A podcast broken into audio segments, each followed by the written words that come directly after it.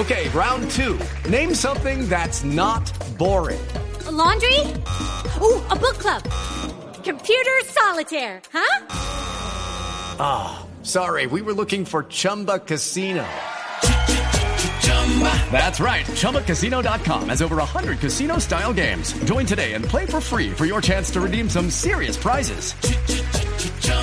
ChumbaCasino.com. No purchase necessary. Full prohibited by law. 18 plus terms and conditions apply. See website for details. Luz María Sierra es periodista. Está en Mañanas Blue.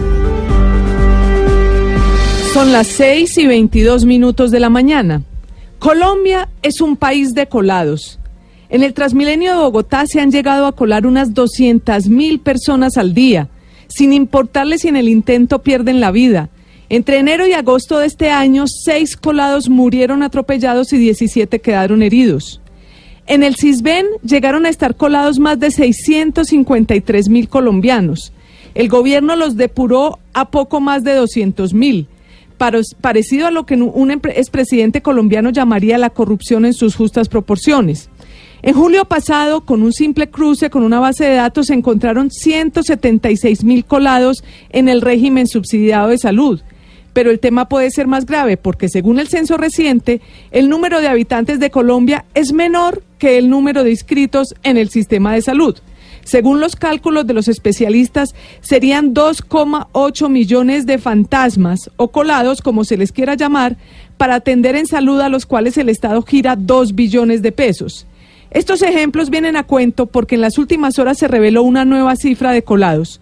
Según denunció el director encargado de la unidad de víctimas, Ramón Rodríguez, tiene serias dudas sobre 200 mil personas que se habrían colado en el registro único de víctimas y estarían recibiendo beneficios sin merecerlos. Cabe recordar que una víctima por desplazamiento forzado puede recibir de 13 a 21 millones de pesos por indemnización y si es homicidio secuestro hasta 40 millones de pesos.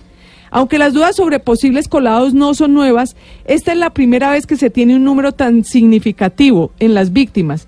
De hecho, en la unidad llamó poderosamente la atención el que durante el primer semestre de 2017 y cuando ya habían pasado cinco años de vigencia de la ley, pidieron su entrada en el registro cerca de un millón de víctimas más, argumentando ser víctimas de las bandas criminales.